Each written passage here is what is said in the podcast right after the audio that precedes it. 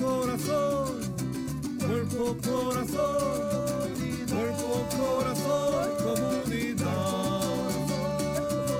Cuerpo, corazón comunidad. Cuerpo, corazón, comunidad.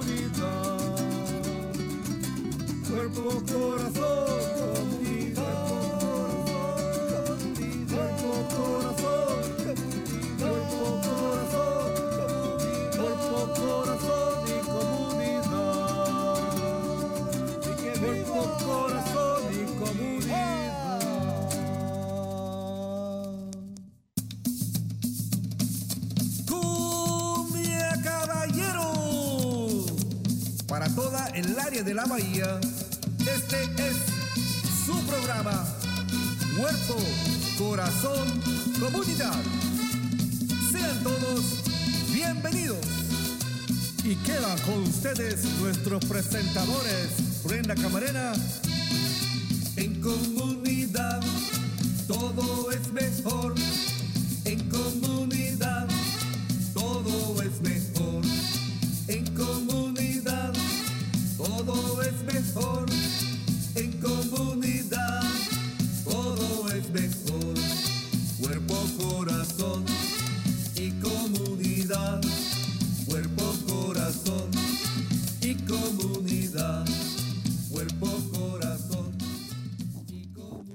Muy buenos días a todos. Están sintonizando Cuerpo, Corazón, Comunidad, un programa dedicado al bienestar de la comunidad. Sintonícenos todos los miércoles a las 11 de la mañana por Facebook Live, por YouTube, por Instagram, en TikTok y también ahora nos pueden escuchar por Spotify. Eh, y para nuestros amigos en la radio, escúchenos en vivo en la radio en la KBBF 89.1 FM y en la KWMR 90.5 FM. Nuestro programa también es transmitido en Marín TV en varias fechas. Y para más información y recursos, acudan a la página del Centro Multicultural de Marín a multiculturalmarin.org. Y también si desean pueden participar con nosotros en el estudio. El número de teléfono es el 415-455-0102. Yo soy Brenda Camarena, anfitriona de Cuerpo, Corazón, Comunidad. Y les quiero mandar una, un saludo muy especial a todos los que nos están escuchando por la radio y a nuestros fieles radio escuchas que sintonizan por medio de Facebook Live. Un saludo a todos y muchísimas gracias por sintonizarnos. Y sin tanto preámbulo, quiero abrir el tema del show del día de hoy, que es octubre es el mes de la prevención del cáncer de mama. Para mí este tema es muy importante, obviamente porque soy mujer, pero también porque es importante para, para mí que nuestra comunidad, eh, que todas las mujeres que tienen eh, niñas, incluso a padres de familia también que tienen niños, eh, perdón, niñas, que tienen una hermana, que tienen una mamá, tienen a su esposa, es sumamente importante que todos eh, sepamos de las cosas que podemos hacer para prevenir, como dice el dicho, más vale prevenir que lamentar. Y bueno, eh, también es importante para mí, ya que vivo en el condado de Marín, ya que en su momento, hace muchos años, como en la década de los 80s, de los 90s, Marin County desafortunadamente, o el condado de Marín desafortunadamente, fue clasificado o categorizado como el condado con mayores incidencias o diagnósticos de cáncer de mama en las mujeres. Y bueno, esto se debe a diferentes factores, eh, por ejemplo, eh, las, las, personas eh, que viven en el condado de Marín, quizá algunas de ellas o, en su mayoría, ¿verdad?, son uh, más afluyentes. También otro de los motivos de los cuales se mencionó que era eh, esta situación porque ya tenían hijos a más alta edad o a mayor edad eh, o simplemente por eh, también el consumo alto de alcohol. Eh, y también, eh, por ejemplo, eh, por naturaleza, de alguna manera, desafortunadamente, la mujer blanca o las mujeres blancas tienden a tener también más problemas en, en cuanto al cáncer del seno. pero a, través de los años también aumentó eh, a, niveles muy altos eh, las incidencias de cáncer del seno a las mujeres hispanas o latinas. Así que eh, pues vamos a expandir en este tema y para eso ¿Quién, ¿Quién, mejor que tener aquí a Catherine Thompson? Ella es directora de la organización Cero Cáncer de Seno o Zero Breast Cancer y está con nosotros aquí en el estudio. Así que Muchísimas gracias por estar aquí con nosotros, Catherine. Es un placer para mí tenerte y por supuesto hablar de este tema que es tan importante. Gracias. Muchas gracias por tenernos aquí. Eh, pues estoy muy contenta porque eh, que estás aquí principalmente en el estudio. Eh, ya poco a poco empezamos a, reanudar y, tenemos la dicha de, tener algunos de los invitados aquí directamente en el estudio. Creo que la dinámica es, mucho mejor, ¿verdad? al estar platicando, pero bueno, pues queríamos hablar de lo que, cómo se ha transformado o, o qué ha pasado en el tema del cáncer de mama o del seno aquí en nuestro condado y cómo tu organización apoya en concientizar a la comunidad eh, en este tema. Ok, gracias Brenda. Sí, atrás los años eh, ya sabemos que eh, la... el cáncer de seno aquí en, en, Marin County, el condado de Marin, es todavía algo alto en cuanto el resto de California, del estado de California, pero ahora es más parecida que el resto del estado. Y ah, también tenemos la, eh, que la gente aquí vive más un tiempo más largo con el cáncer que en otras partes. Así que tenemos más sobrevivientes aquí en Marin que en muchas partes. Y entonces es bueno que tenemos los servicios médicos buenos y la gente ah, tienen, ah, está aprovechando la mamografía y también vivir sanamente para poder sobrevivir el cáncer de seno. Claro, y es, es, muy interesante esto que mencionas, ¿no? O sea, anteriormente, en, en una, eh, en dos décadas atrás, por decirlo así, las incidencias eran muy altas en la mujer blanca principalmente, pero también empezaron a surgir muchísimos casos en la mujer latina o hispana. Eh, ahora, digamos, ya, como mencionaste, ya se están nivelando el, el, los números y ya se ve, ya son, eh, se igual a otros estados, por ejemplo, eh, de Estados Unidos. Eh, pero ¿a qué, se, ¿a qué crees eh, que se debe esto o este cambio? bueno, mencionaste ya que, que hay este más quizá apoyo de prevención, quizá de detección más temprana, hay más concientización. Em, y cómo Zero Breast Cancer o, Cero Cáncer en, en Marín apoya en estos servicios. Tenemos nosotros programas para la, bueno, digamos la prevención, pero se puede decir que es bajar el riesgo porque hay cosas que no podemos cambiar. Por ejemplo, ser mujer es la cosa más, más importante para cáncer de seno. Hay unos hombres que sí parecen, pero es muy poco probable. Luego, también con la edad, una de las cosas que sabemos es que después de la menopausia es más posible que una persona padece cáncer de seno. Pero entre las latinas eh, se ha visto, y las, ah, las mujeres negras también, se ha visto que el cáncer de seno parece a una edad más temprana. Así que es importante ponerse de sentir cómo son los senos, cómo son las cómo se siente, si hay problemas. Y nosotros en Zero Breast Cancer, nosotros ah, tratamos de dar información a la gente aquí en Marin y también en, el condado de Sonoma y por toda la bahía del San Francisco. Y luego también tenemos muchos videos y um, uh, folletos y otras cosas que se puede conseguir en el Internet. Es el, zero, zero, uh, es el zerobreastcancer.org. Aquí lo estoy enseñando en pantalla. Este no está en español, pero también tienen material ustedes en español, eh, donde dan información de estadísticas y, recursos en general que ustedes están ofreciendo. Eh, no, y definitivamente eh, por ahí hay una campaña en español que, que, se llama Tócate o te toca.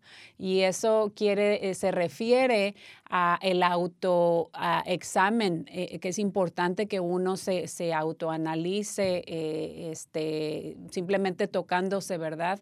Eh, e, este, este, por ejemplo, este método, eh, cada que se sugiere que, que, las personas lo hagan, cada mes antes o después de su menstruación, influye eso o no, porque eh, cuando una mujer, por ejemplo, está menstruando o va a menstruar, eh, a veces eh, tiene cierto dolor, inflamación, este, entonces no sé. ¿Nos puedes hablar un poquito sobre esto? Claro, el autoexamen es importante hacerlo entre la menstruación, así no justamente antes o después, pero al medio. Y han visto que la mayoría de los cánceres de seno se, se ven en las oficinas médicas, pero es importante conocer a su propio cuerpo, qué es normal para mí, eh, no sería normal para otra persona.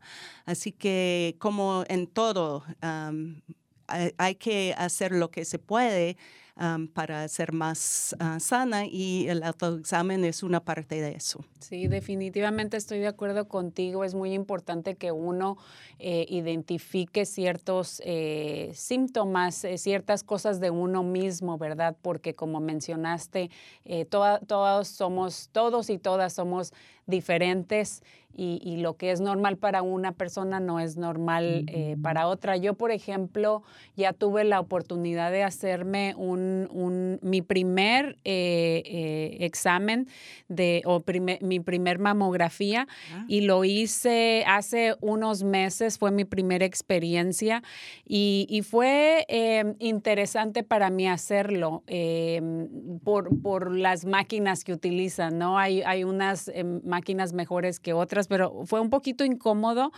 pero no doloroso como, como me habían dicho que, que, dolía, que era muy doloroso, que te apretaban, que, y para mí no, fue incómodo, pero no, no, no doloroso. Entonces fue importante para mí esta experiencia y principalmente me lo hicieron no tanto por la edad, sino por antecedentes que ha habido de, de cáncer, por ejemplo, en mi familia. Entonces la doctora eh, determinó eh, que era importante que ya de una vez me, me hiciera esta, esta prueba.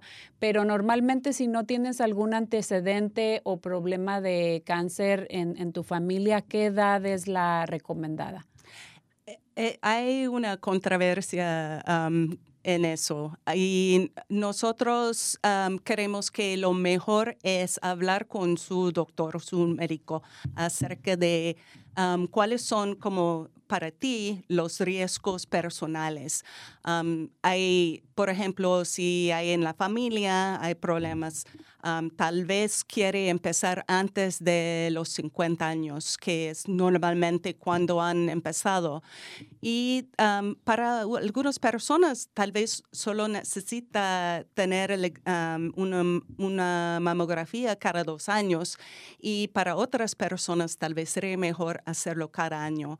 Y ya después de los 70, normalmente no, se, no debe hacerlo, pero otra vez siempre hay que tomar en cuenta su, ah, su caso personal. Exacto, este, y bueno, pues ya escucharon la edad más o menos dependiendo de, de su caso.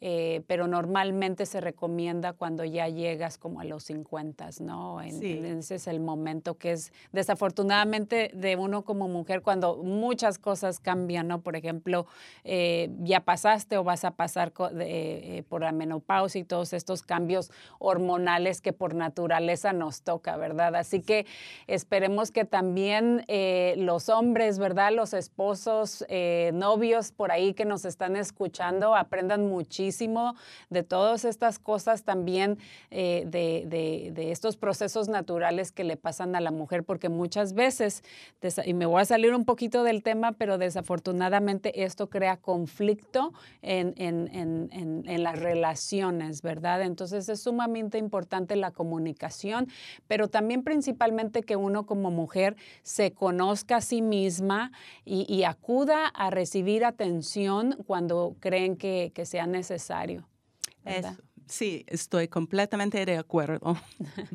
Bueno, y otras de las cosas que estábamos comentando aquí con Catherine fuera de cámara, eh, algo que me impactó mucho fue eh, que, bueno, yo siempre sabía que de la importancia de, de- de cuidarme, de tener precaución, de tener una vida sana, de hacer ejercicio, alimentarme bien y todo esto, pero nunca se me ocurrió o no pensé yo de que es muy importante iniciar desde, desde que son pequeñas las niñas, ¿verdad? Yo lo pensaba ya como adulta, ¿no? Esto es algo que yo tengo que, que hacer para prevenir ya de, de una mayor, de, mayor edad, pero no me había puesto a pensar, eh, y te lo comenté, Catherine, de la importancia que es de iniciar, o sea, porque ya muchas eh, niñas por la alimentación o por eh, cambios climáticos o, no sé, las niñas ya están ta- también experimentando la pubertad a más temprana edad, lo cual quiere decir que el riesgo eh, es mucho más alto ya también en, en- en niñas o adolescentes, ¿verdad? Entonces, la prevención, no sé qué nos puedes comentar al, al respecto. Bueno, una de las cosas que hemos conocido por medio de los estudios y nosotros nos involucramos en estudios con la gente académica, tanto como con la comunidad. ah, y hemos visto que sí, la, la pubertad está comenzando más temprana que nunca.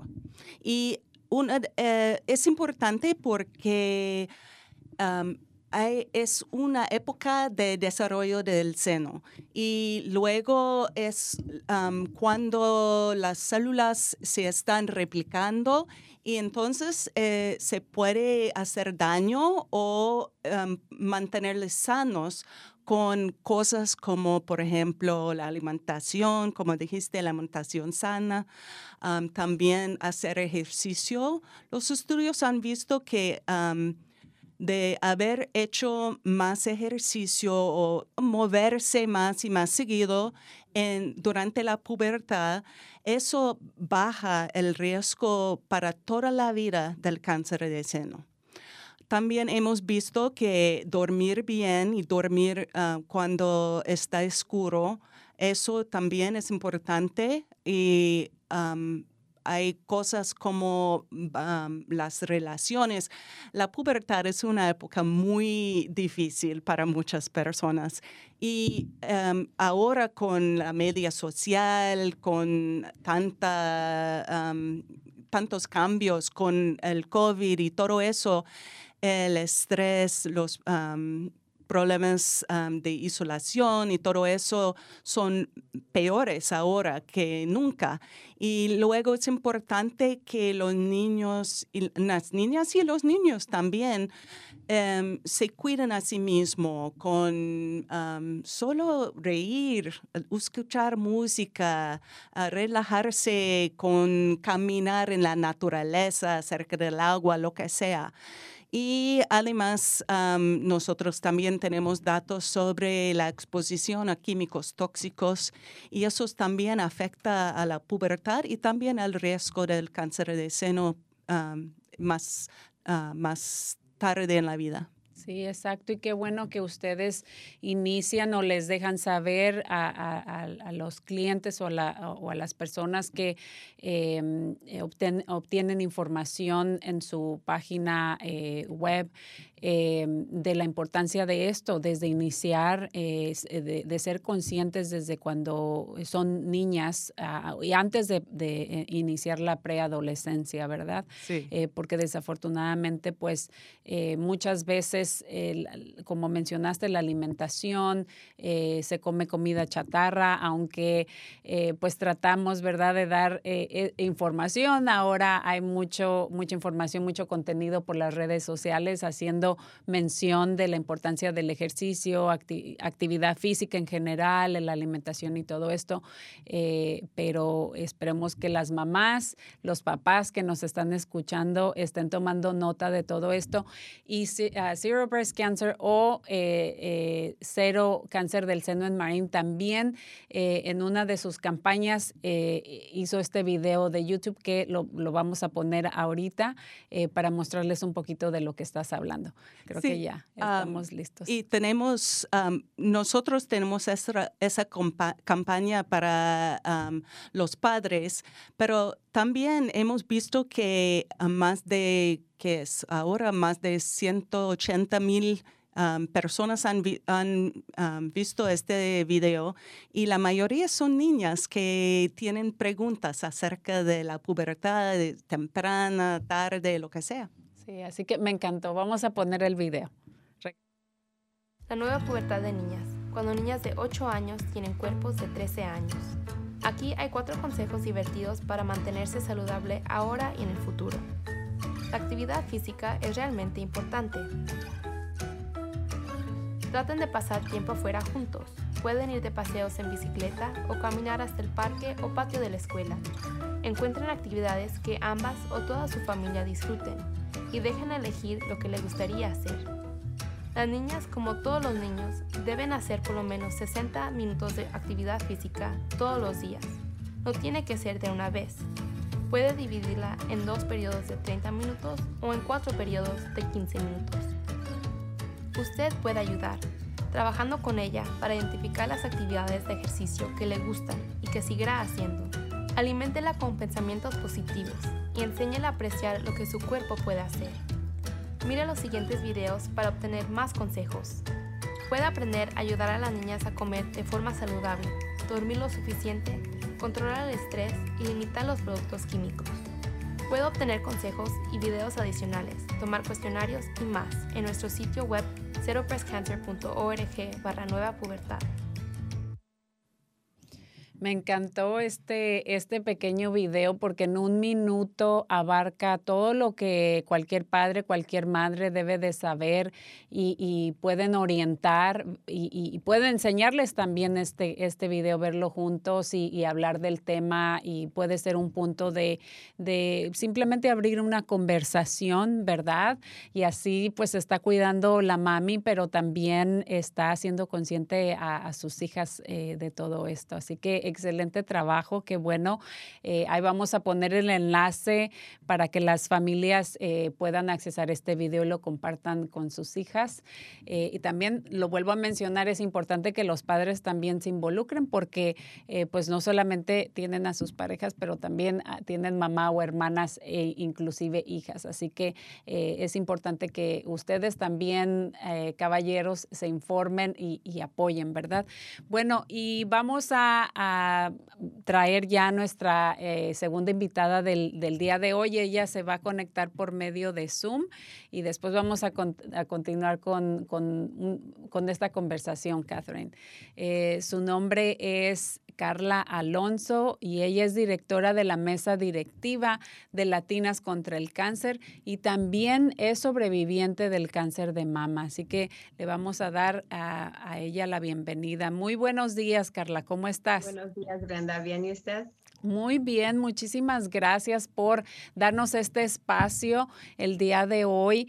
Eh, y bueno, pues eh, no solamente eres directora eh, haciendo una voz, ¿verdad?, en la comunidad latina, pero también desafortunadamente tú eres, o afortunadamente, perdón, eres sobreviviente del cáncer de mama.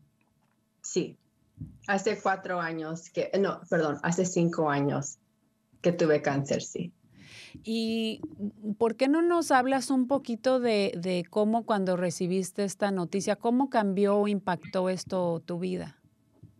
Um, cuando, cuando me dieron los resultados, claro, um, para mí tener cuatro, cuatro hijos al mismo tiempo, lo primero que uno piensa es, me voy a morir y voy a dejar a mis hijos. Eso para mí fue unos tres días que, que duré llorando, no pensando qué, qué, va a pasar a mis hijos y nomás procesar todos lo que, los pensamientos, las emociones que uno está pasando al mismo tiempo.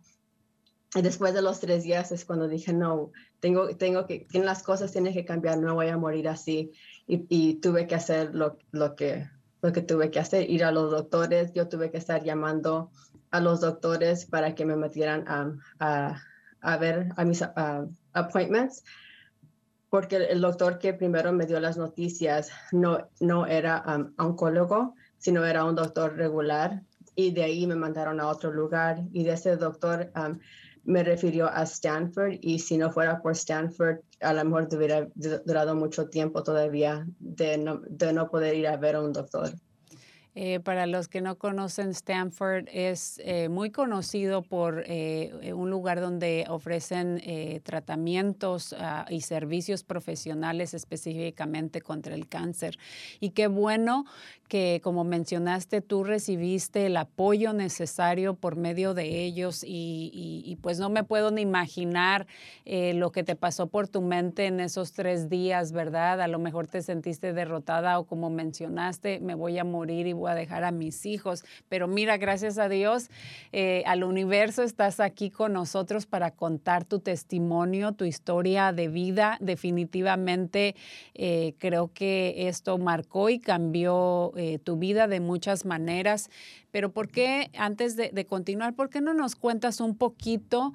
Eh, quizá, no sé si tuviste eh, síntomas ah, o los síntomas vinieron después, te dieron un diagnóstico o fuiste a hacerte el examen porque tenías síntomas o, o simplemente fuiste a un chequeo y lo diagnosticaron.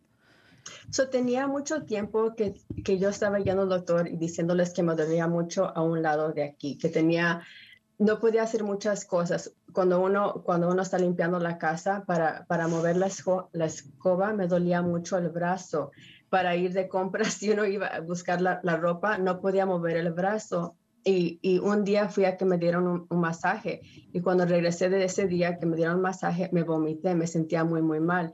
Y llamé y me dijo la señora, dijo, oh, es que te movimos mucho el, el cuerpo, o a lo mejor son los tóxicos que tienes en el cuerpo. Le dije, no, no, no es eso So fui al doctor, me hicieron las uh, reportes de sangre y no me encontraba nada. En vez me pusieron en terapia para los brazos. Dijeron que tenía mucho, mucho estrés en mis brazos. Y yo tenía como 32 años cuando, cuando, al principio de esto. Y so al doctor y no me encontraron nada. Después nos movimos y regresé a otro doctor seis meses después, diciéndole lo mis, la misma cosa. Le decía que no me sentía bien y que, nos, que sentía yo cositas en mi pecho y que me estaba lastimando mucho. Y me preguntó, doctor, ¿qué estás haciendo? Le dije, estoy haciendo ejercicios. Y me dijo, ¿estás tomando um, soda? ¿Estás tomando soda o, o café? Le dije, sí, estoy tomando un poquito más café porque estoy muy cansada. Y me dijo, oh, es el café. Dijo, um, para de tomar café. Y, no, me, no, me, no, me, uh, no me hizo ninguna prueba, nada. Dijo, nomás re, te, nos, re, nos fijamos en ti otra vez en otros seis meses. Pues en seis meses más me estaba tan cansadísima, me dolía mucho la cabeza, um, el cuerpo no me podía levantar. A veces si me despertaba tenía unos temblores bien feos adentro, como sentía yo los, el, el tóxico adentro del cuerpo. Y noté de repente que mis pechos estaban haciendo tan chiquitos, pero curiosos, como que tenía como unos hoyitos por donde quiera y tenía un mes que ya no pude dormir, me dolía, me acostaba de un lado al otro y toda la noche nomás moviéndome porque no, no estaba cómoda. Y le llamé a una amiga y le dije, ¿me, puedes que me pueden meter a, su, a, su, a, la clínica donde trabajaba ella? Y me dijo, claro que sí. So fui al doctor y ese doctor, ni siquiera el doctor, era nurse practitioner, un, un um, enfermero y él fue el que luego, luego me mandó al hospital que me hicieron pruebas y si no fuera por él, um, quién sabe, porque yo seguía yendo al doctor y no me encontraba nada. Y después de eso duré, fui al hospital, me hicieron el, el, el mamograma y luego de ahí me mandaron a que me hicieron um, el biopsy y es cuando me dieron los resultados un mes después de eso, que sí tenía cáncer. Donde ya hasta que te pudieron hacer la biopsia es cuando ya te lo, te lo confirmaron. Sí. Eh, no, pues definitivamente tu caso eh, pasaste por mucho, ¿verdad? Eh, se pudo quizá haber detectado a temprana edad eh, pero como ya habían pasado muchos meses sin haberte hecho el examen, eh, se agravó tu situación desafortunadamente. Y como comentaba Catherine aquí anteriormente, eh, la importancia de, de, que es que uno se haga el autoexamen y que se conozca uno a sí mismo, porque obviamente pues tú notaste que lo que te estaba pasando no era normal que, la forma de tus senos había algo raro, el dolor eh, que empezaste a sentir era diferente. Entonces, eh, pues gracias a tu persistencia, ¿verdad? A tu, ya que el doctor no, o los doctores no, no, ah, no ah, relacionaron los síntomas, ¿verdad? Con, con el posible cáncer de, del seno, en tu caso, eh, gracias a tu persistencia y esa amiga que, que te recomendó ahí en su clínica, pudiste finalmente obtener el, resultado, ¿verdad? Que me imagino que no era lo que nunca en tu vida te, imaginaste o esperabas, pero gracias a eso pues estás aquí contando tu testimonio y ¿por qué no nos hablas también un poquito sobre el proceso? ¿Qué pasó contigo ya una vez que te confirmaron que, tenías cáncer? El proceso fue, fue cuando fui, cuando fui al hospital que me dijeron, después de, primero, después de mi primera cirugía, que, no me, que después de que fui al doctor dijeron que no me habían quitado todo el cáncer, que tenía que ir a otro lugar. So me mandaron a otro lugar a hacer más pruebas. Después de eso querían saber, querían saber si tenía, no sé cómo se dice en español, pero es HERS2 uh, positivo, que es parte también de cáncer me hicieron más pruebas, de ahí me es cuando me mandaron a Stanford y cuando el doctor estábamos platicando y me dijo que estaba positiva también por HERS2, que y el cáncer que yo tenía también e, era un poquito diferente y nomás lo tenían uno. Si un año después de, de cuando me, me, quitaron el cáncer que podía, me podía regresar al otro. So, mi decisión ese día cuando estuvimos ahí platicando y me dijo, ¿qué quieres hacer? Le dije, para mí era me podían dar radiación y no quise. lo que yo quise es que me quitaron los dos, los dos senos para mejor, para no tener que regresar un año después. So, no, lo, gracias a Dios no tuve que hacer quimo yo, pero sí fue, nomás quitarme los dos senos y, y durar nomás con, con las operaciones después de eso. Wow, qué situación tan difícil, ¿verdad? Como mujer, em, eh, pues es tu vida, ¿verdad? Y, Pero también pues eh, es tocar esa parte de la, eh, la vanidad como mujer, ¿verdad? Pero creo que a fin de cuentas tomaste la mejor decisión por, tu, por tu propia salud y también por tus hijos, ¿verdad? Porque ¿para qué arriesgarte a que, a que a, que te pueda volver a regresar, ¿verdad?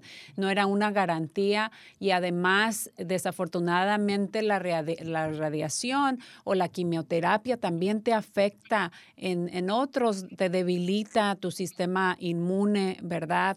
Eres más susceptible a, infecciones, eh, acaba con, obviamente, tu cabello, etcétera, etcétera, ¿verdad? Hay otras eh, eh, síntomas o complicaciones secundarias al recibir este tipo de, método eh, y, tú en tu caso pues decidiste removerte los senos.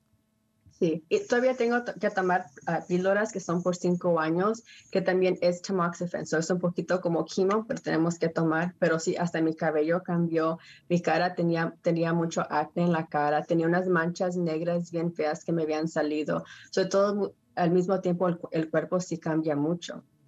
Pero bueno, te ves preciosa ahora, te ves muy sana, llena de vida para los que te están viendo ahí por Facebook. Yo creo que van a estar totalmente de acuerdo conmigo. Yo creo que nadie sospecharía, alguien que no te conoce, sospecharía que alguna vez pasaste por esta situación. Y, como mencioné, gracias a que eh, se te atendió, ¿verdad? A, a una, en una etapa todavía temprana pudiste recibir el tratamiento pasado y mira, ahora ya estás aquí siendo una voz eh, de, de concientización para otras mujeres y eres un ejemplo realmente para todas las mujeres, especialmente en este caso latinas o, o hispanas. Sí. Muchísimas gracias. ¿Puedo proponer una, una pregunta? Sí, claro que sí. claro. Me gustaría saber qué hacía sus amigas, su familia, las niñas, sus niños, toda la familia ah, para apoyarte durante el tratamiento y luego después de la cirugía y eh, cuando tienen no sé si todavía tiene problemas de la salud después. Ah, buena pregunta. el apoyo, tuve mucho apoyo de mi mamá y, dos de mis, mi, hermana y, mi mejor amiga me ayudaron muchísimo. En este tiempo estuve en una relación y lo que he aprendido que entre cinco, cinco, cinco matrimonios y relaciones, nomás dos de ellas sobre, sobre bien. Um, ellos estaban en una relación y esa persona se fue en ese tiempo. So para uno también es difícil y eh, no también muchos amigos que yo también tenían no soportaron que yo pensaba que eran mis buenas amigas, um, se fueron. Mm. Pero haciendo estudio y, leyendo un poquito más, dice que hay mucha gente que se, que se va, que no pueden con la persona, pero no se entiende por qué, nomás no pueden estar ahí. Mi hijo mayor, um, él fue el que lo tuvo un poquito más difícil. Él empezó a hacer cosas que no, no podía y él nomás lloraba mucho. Me decía que él tenía miedo a que me iba a morir yo. Y ahora tengo todavía, me duele como si hago ejercicios o algo, tengo, me duele mucho todavía el brazo, a donde me sacaron por, el, por el músculo que tengo. So, hay poquitas cosas que todavía sí me duelen. Pero mira, tuviste el apoyo, como dicen por ahí, se fue quien tenía que haberse ido y se quedó quien tenía que haber quedado en tu vida, ¿verdad? Y en este caso, pues contaste con una fabulosa mejor amiga y, tus familiares más cercanos que, que estuvieron y, han estado ahí todavía después de, esta eh, situación tan difícil, porque no sé, simplemente las personas a veces se van de nuestra vida porque están en ella temporalmente y cuando realmente uno está pasando por una situación difícil, como mencionaste, por algún motivo toman esa decisión de no ser parte de tu vida más, ¿verdad? Pero eh, creo que si hay una lección en eso que hay que aprender es de que pues no tienen que estar más en nuestra vida y pues hay que despedirnos y, darles un, un, adiós, eh, quizá a veces desafortunadamente definitivo. Eh, pero pues qué bueno que contaste con, con el apoyo que tú necesitaste en esos momentos.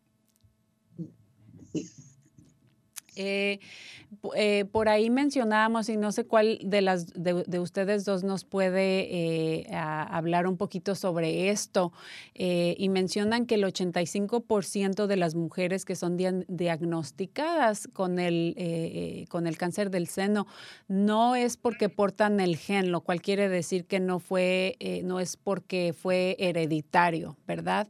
Eh, ¿Cuáles son esas, eh, ese, ese porcentaje o, qué se piensa sobre, sobre esto? No sé si alguna de las dos quiera comentar al respecto. Bueno, según los datos que tenemos ya muchos años de datos, parece que solo 5 a 10% de los cánceres ah, están relacionados con los genes.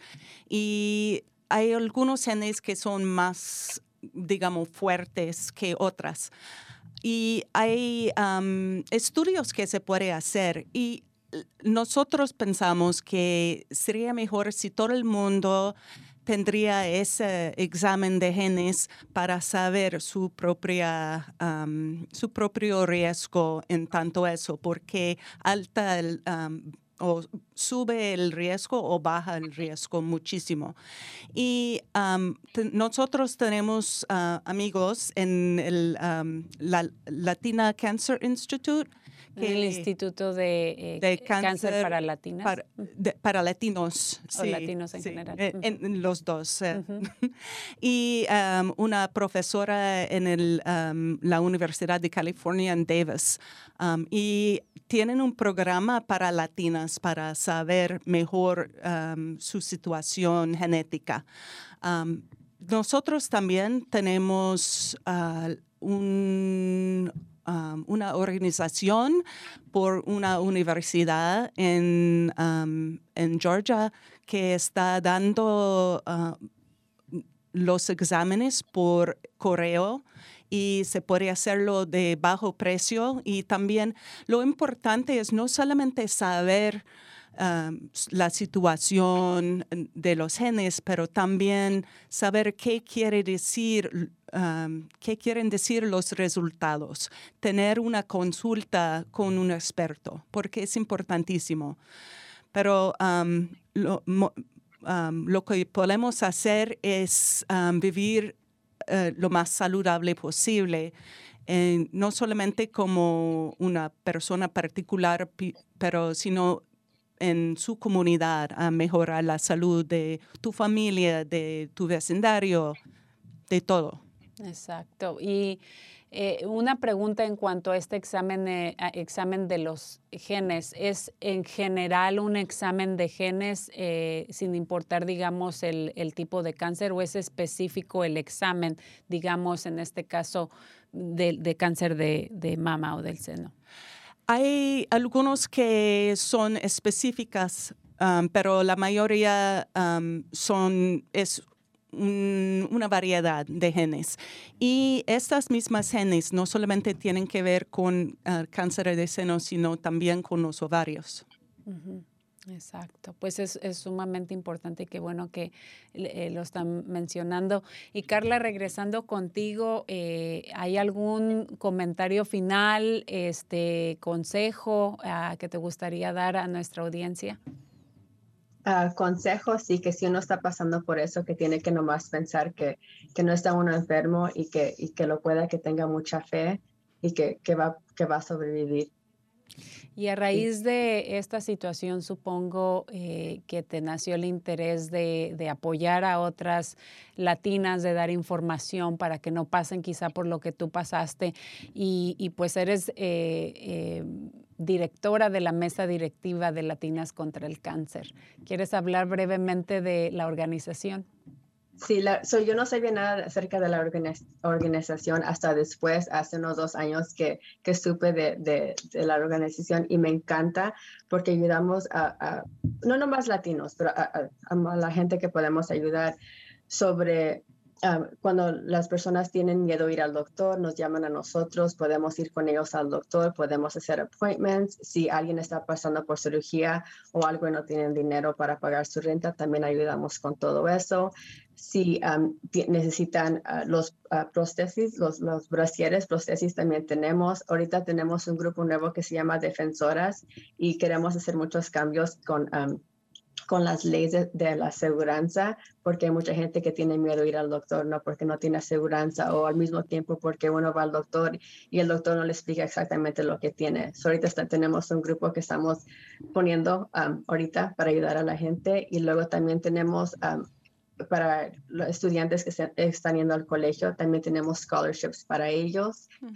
Um, ¿Qué más estamos haciendo? Estamos Oh, también tenemos uh, grupos de soporte para después de que uno está, que, ya pase por su cáncer, pero al mismo tiempo mucha gente tiene, tiene miedo todavía que les va a regresar. So tenemos un, un, grupo de soporte y también tenemos un grupo de navegación para ayudar también a los, a los pacientes. Qué excelentes servicios eh, e información y recursos se ofrecen ustedes ahí, hasta acompañar a alguien, ¿verdad?, a, la cita. Qué importante es eso, porque como mencionaste anteriormente, eh, pues algunas personas que creía que eran mis amigas se alejaron de mí, de mi vida, y contabas con menos personas que te pudieran apoyar, que te pudieran ayudar, digamos, con tus hijos, con tus citas, etcétera. Entonces, eh, de verdad, o sea, e, excelentes servicio y, qué bueno que ustedes están enfocadas en, en, esto y también en ofrecer apoyo eh, en estos grupos que estás eh, mencionando para después de,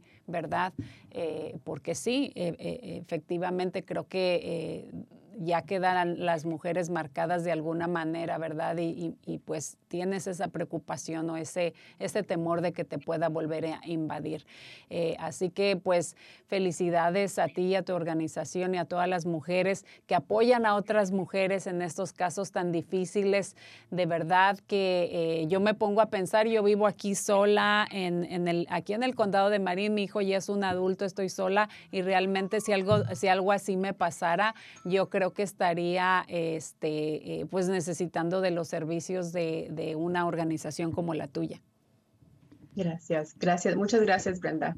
Por ahí Marco, nuestro productor, va a estar poniendo los enlaces eh, eh, de la agencia con, con, la información, así que muchísimas gracias, eh, por haberte unido a la conversación. A mí me encanta hablar de los recursos y servicios, pero me encanta más tener a personas como tú que han pasado eh, por las situaciones, porque creo que eh, de ahí aprendemos más, ¿verdad? De escuchar de las experiencias personales.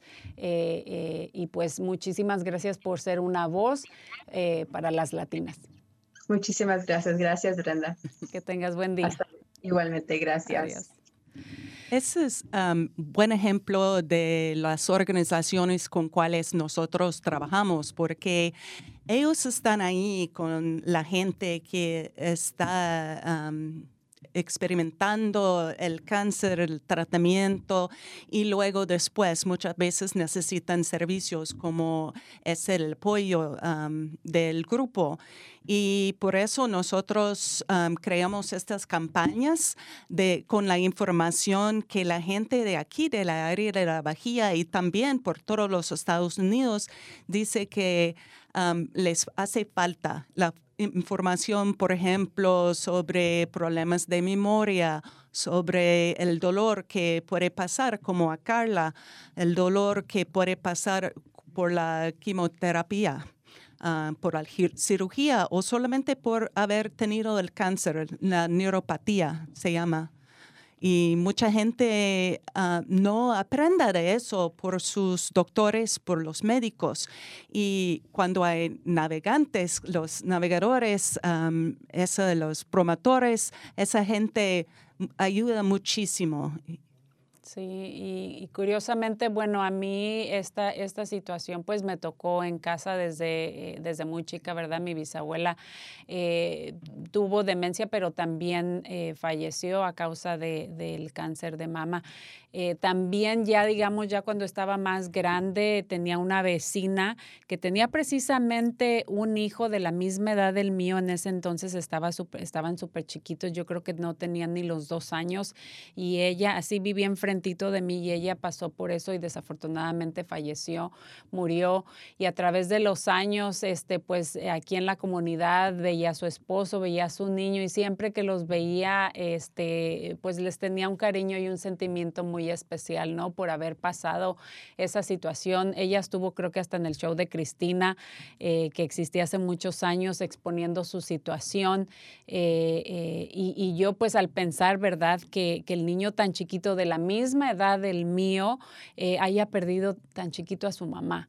Entonces, realmente es sumamente importante que nos cuidemos, no solamente del cáncer de mama, pero en todo nuestra salud en general, estar siempre haciendo nuestros chequeos, estar haciendo, este, comiendo bien, tratar de llevar una vida saludable y sana precisamente para evitar. ¿Verdad? Exactamente. Eso también pasó a mi prima, una prima mía, ella padeció al cáncer de seno a los 32 años como a Carla y ah, ella tuvo dos niños pequeños y em, en esa época ellos no sabían cómo tratar el cáncer de seno ah, de inflamación pero ahora sí tenemos tratamientos mejores y ella falleció, pero la mayoría de la gente ahora sí va a sobrevivir.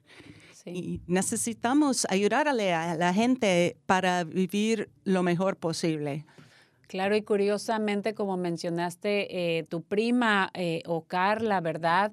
Eh, les dio a los 32 años, no a los 50, que es cuando los, los seguros de salud te empiezan a cubrir una mamografía. Así que ahí es clave la, la, no solamente la alimentación y llevar una vida saludable, pero en este caso hacerse ese autoexamen, ¿verdad? Para conocer su cuerpo, para, para ah, que a, temprana eh, edad uno pueda eh, detectar cualquier situación. Y aunque uno vaya al doctor y a veces te digan no te preocupes, no tienes nada, insistan y persistan, porque yo en su momento yo lo he hecho, yo he exigido y he pedido exámenes de laboratorio eh, o sí, muchas gracias, voy a tomar en cuenta esta recomendación, pero no me salgo de aquí hasta que no me haces un examen porque no, no puedo volver a regresar o sea, y más ahora eh, con la situación del COVID es muy difícil obtener una cita. Entonces, no se salgan de ese consultorio, esa es mi recomendación, hasta que no estén satisfechos con el procedimiento o los exámenes que los doctores les van a hacer. Sí, la autoabogacía de ah, estar ahí pendiente de los cambios en tu propio cuerpo, eso sí es importantísimo. Claro, y, bueno, también les recomendamos eh, que a, motivo del COVID se suspendieron todas estas este, exámenes, ¿verdad? Y todo esto, pero ahora las, ah, los hospitales, las clínicas le están pidiendo a los clientes, a, las, a, los pacientes, ¿verdad? Que regresen y hagan sus chequeos, tanto como del Papa Nicolau, que hemos hablado ya anteriormente, como este tipo de chequeos, ¿verdad? Eh, eh, entonces hagan su cita, si ya les toca su examen anual, ¿verdad? Verdad eh, o si tienen algún síntoma o sospecha de que algo por ahí eh, eh, está, está raro, ¿verdad? O está mal. Sí. Bueno, ya casi se nos acaba el tiempo y el show del día de hoy es increíble lo rápido que se va el tiempo. Y antes de finalizar contigo, Catherine, quisiera hacer unos breves anuncios comunitarios. se están ofreciendo vacunas pediátricas, ya que, bueno, va a haber una sesión informativa de oradores de la salud pública para padres y tutores de niños, ya que se está hablando el tema de la aprobación de las vacunas contra el COVID para niños de eh, eh, más pequeños, ¿verdad? Eh, ahora creo que es de 5 a 11 años de edad, que es cuando ya las vacunas se están dando, ya que California se ha convertido en el primer estado donde va a requerir vacunas a los, a los niños para estar en la escuela presencial. Y esta plática informativa va a ser por medio de Zoom, va a haber traducción eh, y va a ser eh, precisamente el próximo miércoles 20 de octubre de 6 a 7 de la tarde. Marco ahí va a poner el enlace para que se unan. También hoy precisamente miércoles 13 de octubre va a haber una reunión de, la cual Marco es el, organizador de estas reuniones y es el Consejo de Resiliencia Comunitaria.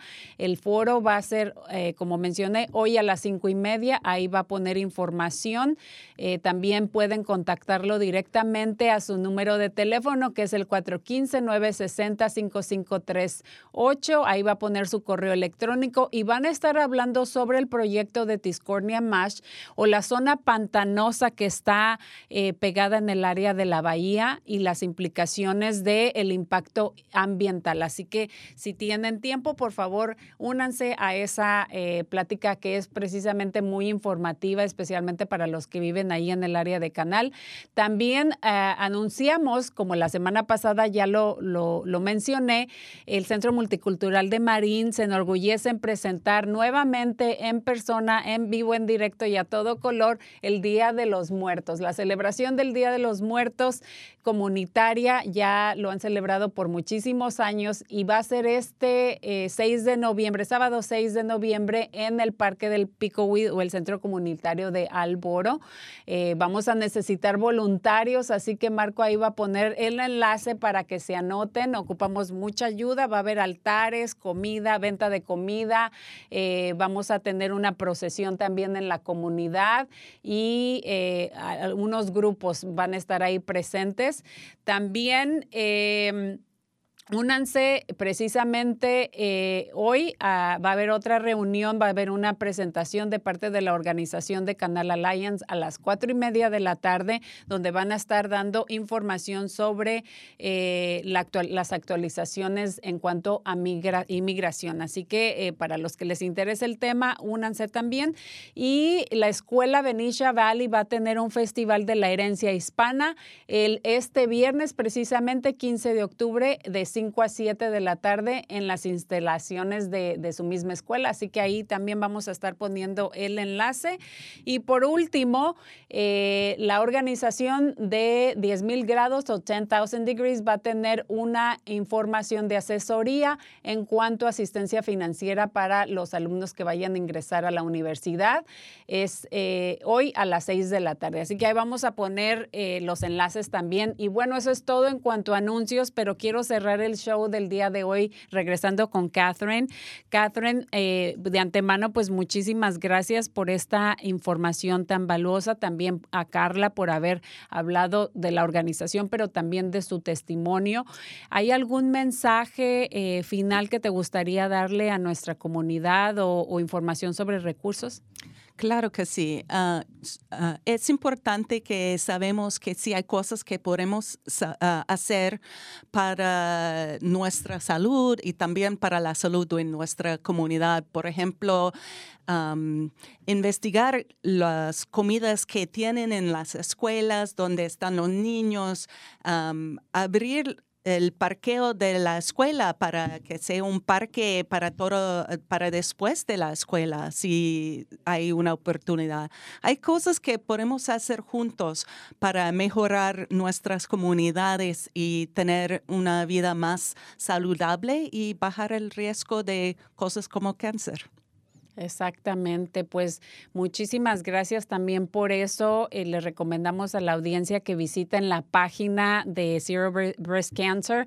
Ah, si la puedes mencionar también y no sé si hay algún número de teléfono que quieras dar nosotros sí tenemos ah, teléfono, pero eh, es mucho mejor mandarnos un email y tenemos los recursos, ofrecemos los folletos y otras cosas gratis a las escuelas, a las secundarias tenemos mucha información y también tenemos ahora un nuevo programa para ah, niñas que va a salir este año entrante. Excelente. Bueno, pues como mencionamos ya es zerobreastcancer.org o .org. Ahí vamos a estar poniendo el enlace. De verdad que agradecemos mucho todo lo que ustedes hacen eh, para concientizar a la, a la, comunidad. Y pues bueno, también a ti que mira, hasta, hasta recursos en español ustedes tienen eh, de parte de su organización. Es un placer y agradecemos pues... Eh, tu presencia aquí en el día de hoy. Así que, eh, bueno, tenemos un par de anuncios finales, pero antes de cerrar el show, quiero darle muchísimas gracias a Catherine, a Carla, a nuestra audiencia por estar escuchando ahí fielmente. Si se perdieron eh, el programa, pueden, ya saben que pueden volver a, escucharlo, ya sea por YouTube, por Instagram o pueden también hacerlo por medio de eh, regresando a, a, la página de Facebook para que ahí eh, obtengan la información.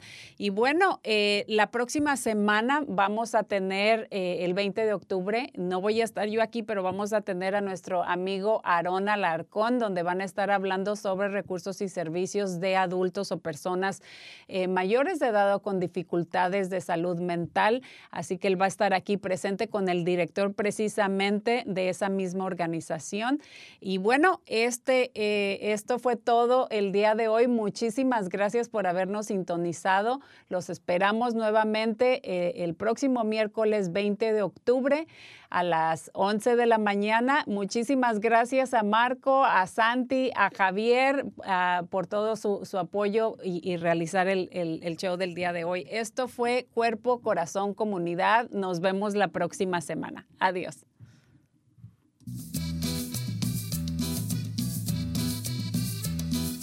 Escuche Cuerpo, Corazón, Comunidad los miércoles a las 11 de la mañana y cuéntale a sus familiares y amistades.